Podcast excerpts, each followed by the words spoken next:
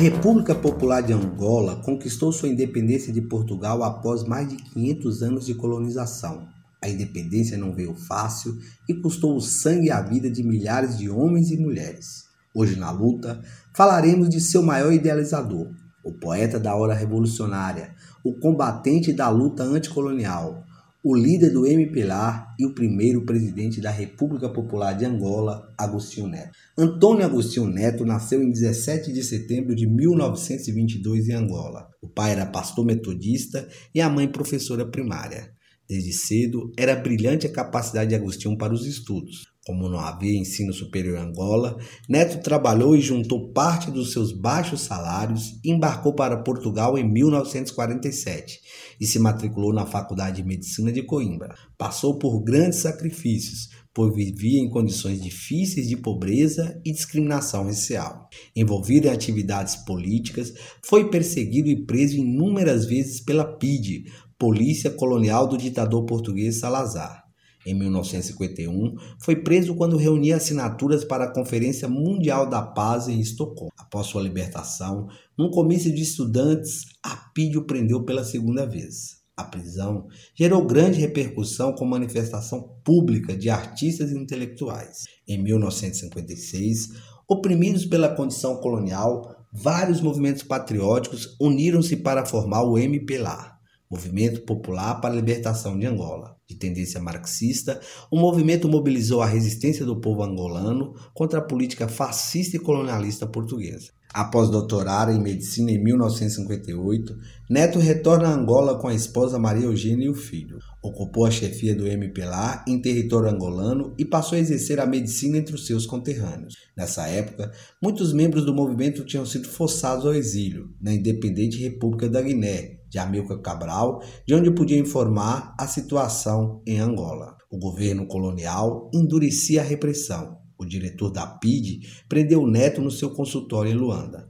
Uma manifestação realizada na aldeia natal de Neto, em reação à sua prisão, foi duramente reprimida pelas balas da polícia. Preso, os colonialistas o transferiram para uma prisão em Lisboa e depois para Cabo Verde, onde continuou a exercer a medicina sob constante vigilância política. Em fevereiro de 1961, as prisões de Luanda foram assaltadas por homens do povo, munidos de armas de fogo, com o intuito de libertar os prisioneiros políticos perseguidos pela PID. Esse ato de coragem, dirigido contra os baluartes da opressão, foi a primeira salva da luta armada que se espalharia em Angola o regime colonial operou uma repressão brutal. Bombardearam aldeias e os habitantes foram metralhados e barbaramente incendiados com napalm. Algumas fotografias do terror do regime colonial salazarista conseguiram chegar à imprensa estrangeira.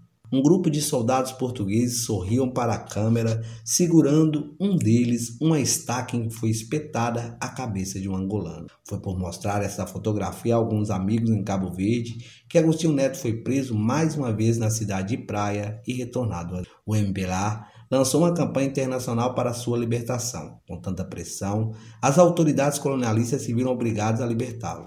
Após deixar a prisão, o MPLA elaborou uma audaciosa fuga de Neto e sua família que foram de barco até Marrocos, enfrentando as terríveis condições do mar. De Marrocos, Agostinho Neto foi para Leopoldville, onde o LMPA tinha sua sede exterior durante a Conferência Nacional do Movimento, anunciou seu propósito de unificar as forças nacionalistas em Angola em uma frente comum para combater o colonialismo português, pois em Angola, além do MPLA, havia uma Frente Nacional de Libertação de Angola, o FNLA, aliado dos Estados Unidos e da África do Sul. O MPLA alinhava-se com os países do Bloco Socialista, Cuba e Rússia. Agostinho Neto percorre o mundo estabelecendo relações diplomáticas do movimento com grandes dirigentes revolucionários que nele reconheceram um guia esclarecido que travava uma guerra justa pela independência nacional e do povo. Com a Revolução dos Cravos em Portugal e a queda do regime fascista de Salazar, continuado por Marcelo Caetano em 25 de abril de 1974, o MPLA considerou reunidas as condições para assinar um acordo de cessar-fogo com o governo português. Agostinho Neto regressou a Luanda em fevereiro de 1975, sendo recebido com a mais grandiosa manifestação popular ocorrida em Angola. Dirige a partir desse momento toda a ação contra as várias tentativas de impedir a independência de Angola, proclamando a resistência No capítulo final, Angola foi invadida pela África do Sul e a UNITA, uma divisão da FNLA. Antevendo esse ataque, Agostinho Neto solicitou a ajuda do governo cubano, que prontamente enviou soldados e ajudou Angola a derrotar em Luanda os invadores soldados sul-africanos. E a zero hora de 11 de novembro de 1975, após 14 anos de dura luta contra o colonialismo e o imperialismo, o povo angolano proclamou pela voz do presidente Neto a independência nacional, objetivo pelo qual deram a vida tantos e tão dignos filhos da pátria angolana. MTST a luta é para valer. Em nome do povo angolano, o Comitê Central do Movimento Popular de Libertação de Angola, MPLA, proclama o nosso país constituído em República Popular de Angola.